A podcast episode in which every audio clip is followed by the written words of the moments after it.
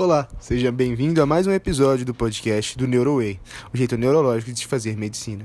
Esperamos que vocês gostem e nos sigam nas nossas redes sociais em neuro_way. Façam um bom proveito e um bom episódio.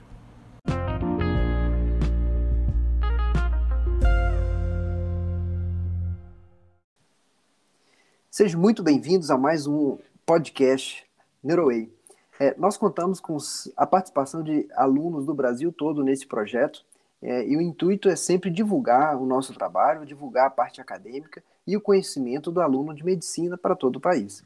Hoje, o nosso tema, escolhido aí pelo nosso colega João Marcos, que depois ele se apresenta, vai ser sobre traumatismo crânioencefálico, um tema bem comum, bem comum nos prontos-socorros, bem comum na nossa prática clínica também.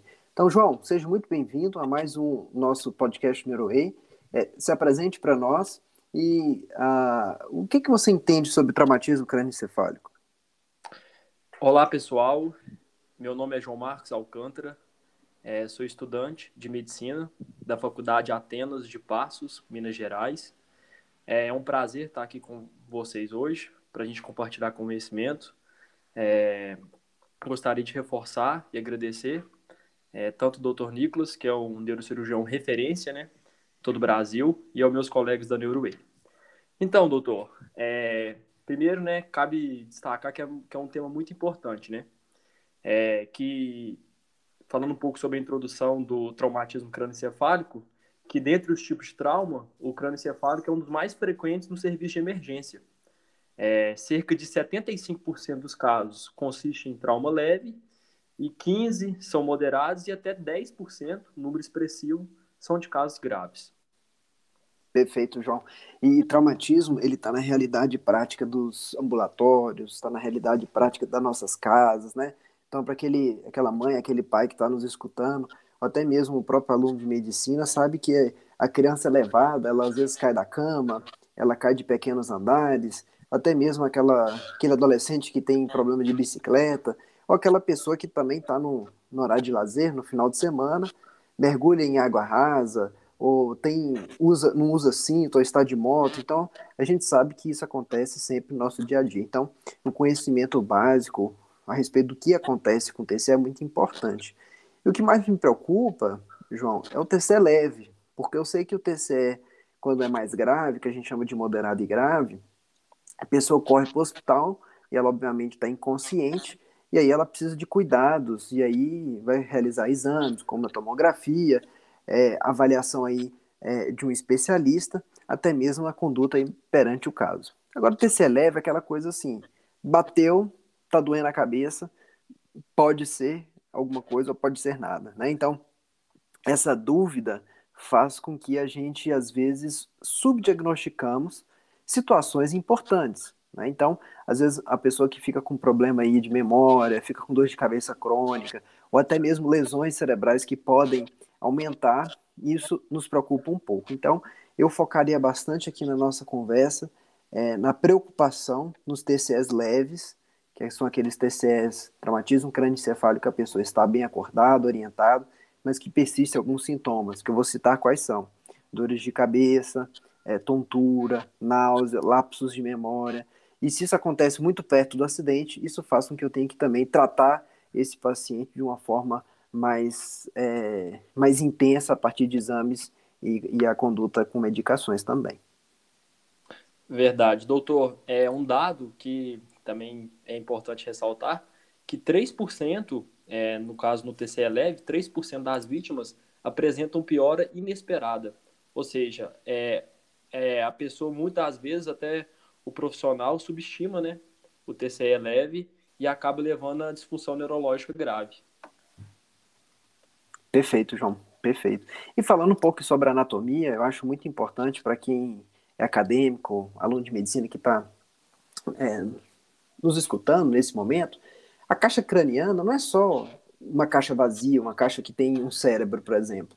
Ele tem várias camadas, então a gente começa desde cabelos, né, os fâneros que nós chamamos, couro cabeludo, nós temos as três meninges que revestem o nosso, o nosso cérebro, o cérebro e tem todo o sistema de líquido, que a gente chama de sistema ventricular, que faz toda a proteção. Então, João, não é invariavelmente a pessoa tem uma laceração de couro cabeludo, sangra bastante e perde sangue o suficiente para entrar chocado. Então, às vezes, o paciente está inconsciente por perda sanguínea por conta do couro cabeludo aberto. E muitas das vezes ele chega no pronto-socorro com aquele capacete, né? É, de faixa embandada e ninguém tem a curiosidade de olhar e saber que tem um ferimento ali aberto sem ter feito a sutura. E cada um vai passando um problema por outro.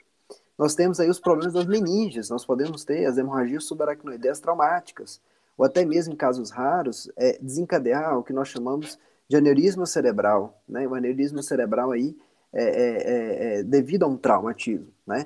E nós temos também todas as alterações cerebrais, que podem ser contusão, lesão axonal difusa.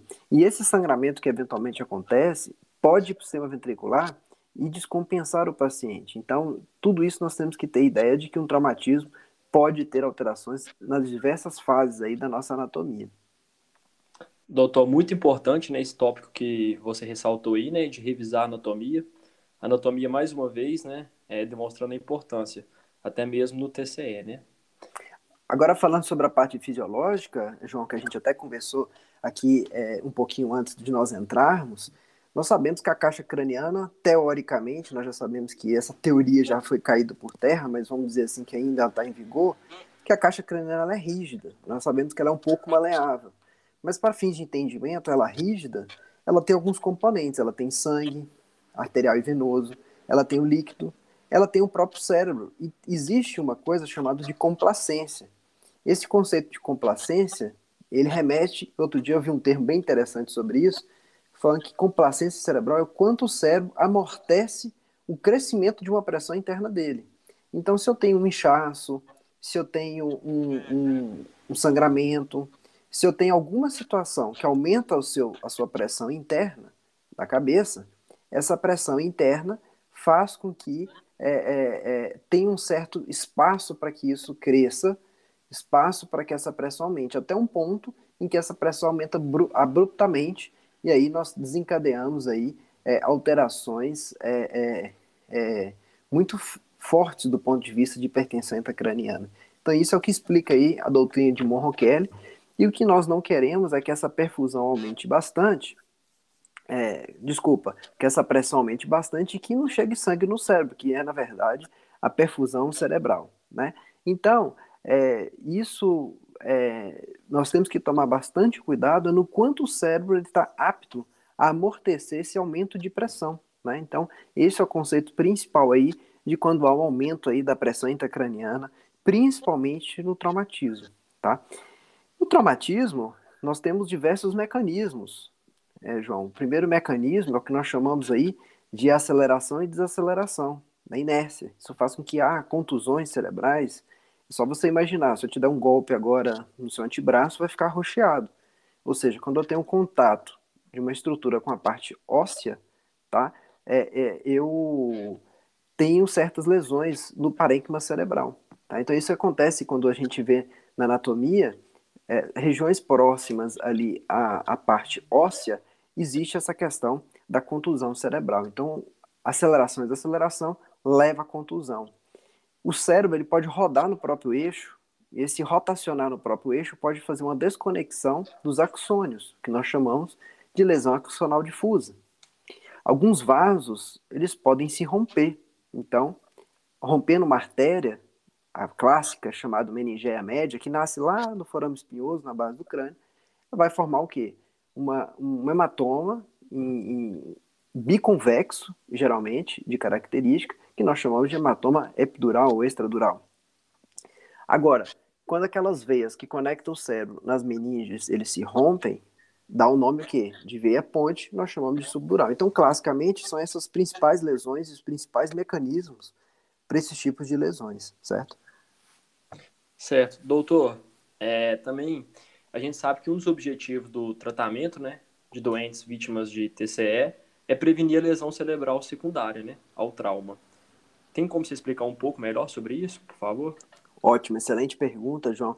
E esse é o grande objetivo do tratamento em terapia intensiva, evitar lesões secundárias. Então, para isso, a gente precisa de uma equipe multidisciplinar que faça exames neurológicos repetitivos que a gente precisa de uma equipe, é, além de uma equipe, a gente precisa de equipamentos é, multidisciplinares, uma, uma monitorização que nós chamamos multimodal, para que nós possamos detectar de forma precoce, mesmo operando, mesmo fazendo alguma atividade cirúrgica com esse paciente, nós detectarmos é, possíveis lesões. Ou seja, eu tenho uma contusão, essa contusão futuramente dá uma segunda contusão.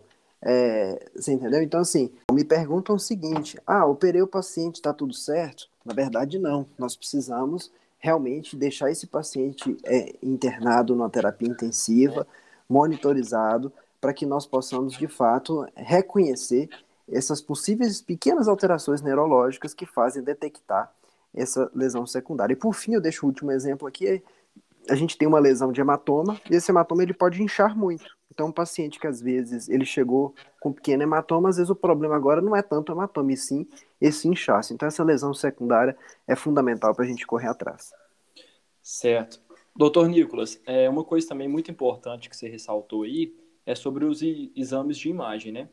O que, que a gente pode esperar de alteração neles quando ocorre um TCE? Ah, na urgência, a primeira coisa é uma tomografia de crânio para a gente ver sangue. Então, sangue que é o principal. As outras alterações você vai ver futuramente em ressonância ou exames mais aprofundados, certo? Então, desse modo, a gente foca nesses dois principais é, achados. Tomografia, e na tomografia eu vejo sangramento. E esse sangramento, é, obviamente, eu vou ver esse, qual tipo de mecanismo de lesão que estabeleceu e suas indicações cirúrgicas a depender da localização do volume do hematoma e o quanto está de comprometimento neurológico do paciente. Ok. Doutor Nicolas, é, é muito recente, né? Mas a literatura vem demonstrando e relatando sobre a síndrome do bebê sacudido. Eu gostaria que o senhor é, falasse um pouco melhor sobre essa síndrome. Perfeito, João. Excelente que nosso Brasil ainda é subdiagnosticado, nossas crianças e adolescentes sofrem ainda muito com abusos né? A gente vê aí mulheres, crianças, então a gente sabe que pequenos traumatismos podem levar a sequelas cognitivas muito grandes, com exames radiológicos normais. A gente vê crianças aí com dificuldade de aprendizado, com alterações cognitivas importantes. Então, nesse formato, a gente fica muito cauteloso e a gente precisa realmente explorar na anamnese qualquer sintoma aí de traumatismo e criança agredida, nós precisamos de comunicar é, assistente social e a parte de, é, é, do cuidado da criança. Certo, bacana.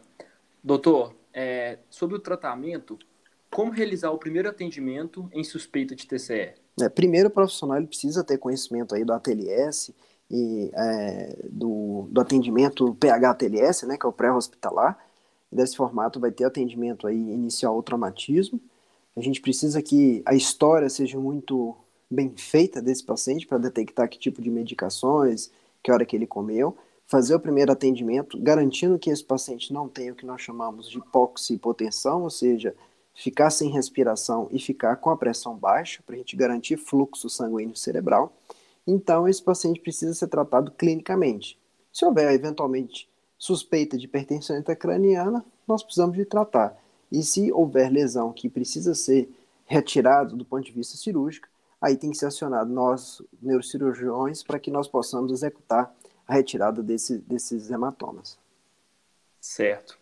E doutor, para finalizar, é, eu gostaria que você falasse um pouco sobre a classificação, né, do TCE. Ah, sim. É, Ela é importante. Um sobre a relação da escala de coma de Glasgow com o TCE leve, moderado e até mesmo grave. Perfeito, João. Eu já vou falar aqui também. Me falaram outro dia de que existe uma nova escala, que é o Glasgow pupilar, sabe? Deixar claro que o Glasgow pupilar isso a gente foi crítico aí no passado, fez até uma crítica ao trabalho original, ele não vem em substituição ao clássico Glasgow, ele vem para acrescentar uma informação sobre prognóstico. Ou seja, aquela dúvida que a mãe tem, o pai tem, ah, quantos por cento de vida tem o meu filho? Então, nesse momento, é que a gente é, é, coloca o Glasgow pupilar para a gente ver essa questão é, do prognóstico. Mas vamos lá, o Glasgow em si, nós dividimos entre resposta ocular, quatro pontos, verbal, cinco pontos, e motora, seis pontos. Nesse formato, a gente vê se as pessoas estão conscientes, igual nós, ou se a pessoa está em coma profundo, que é o grau 3. Então, é, 3 é o coma profundo e 15 é o estado de alerta máximo. Então, nós sabemos que aí é, o Glasgow de 15, 14 é o TCE leve, que é esse que a gente preocupa porque ele pode evoluir e ele está bem, então isso faz com que a gente tenha período ainda de abordagem. E o restante, Glasgow de 13 a 9, por exemplo, são Glasgows moderados, que nós sabemos que esse paciente já vai estar no hospital, internado, com conduta já feita, então eu não me preocupo tanto porque a evolução dele, vamos dizer assim, está controlada. E o abaixo de 8 é aquele que realmente precisa de uma intensidade maior no tratamento para que nós possamos aí chegar na resolução. Bacana. Doutor Nicolas, é, eu gostaria de agradecer o convite de toda a equipe NeuroWay. É um prazer estar aqui com você. É, como eu disse no início, você que é referência né, na área de neurocirurgia em todo o Brasil. E agradecer mais uma vez a equipe NeuroWay, que é um jeito neurológico de se fazer medicina. Perfeito, João. Muito obrigado pela sua participação. A última mensagem aqui que eu deixo de traumatismo craniano, craniano encefálico é que o melhor remédio chama prevenção, é não ter o acidente. Depois que a, a, a lesão cerebral ela acontece, ela se torna mais difícil aí de, de seu tratamento. Conto com vocês no próximo episódio e muito obrigado pela audiência. Obrigado e estou impressionado, viu? Com toda a equipe e com seus conhecimentos. Vai agregar bastante, não só para a gente acadêmicos, mas também para os vestibulandos e até mesmo para quem já é formado e é profissional da área. Muito obrigado, João.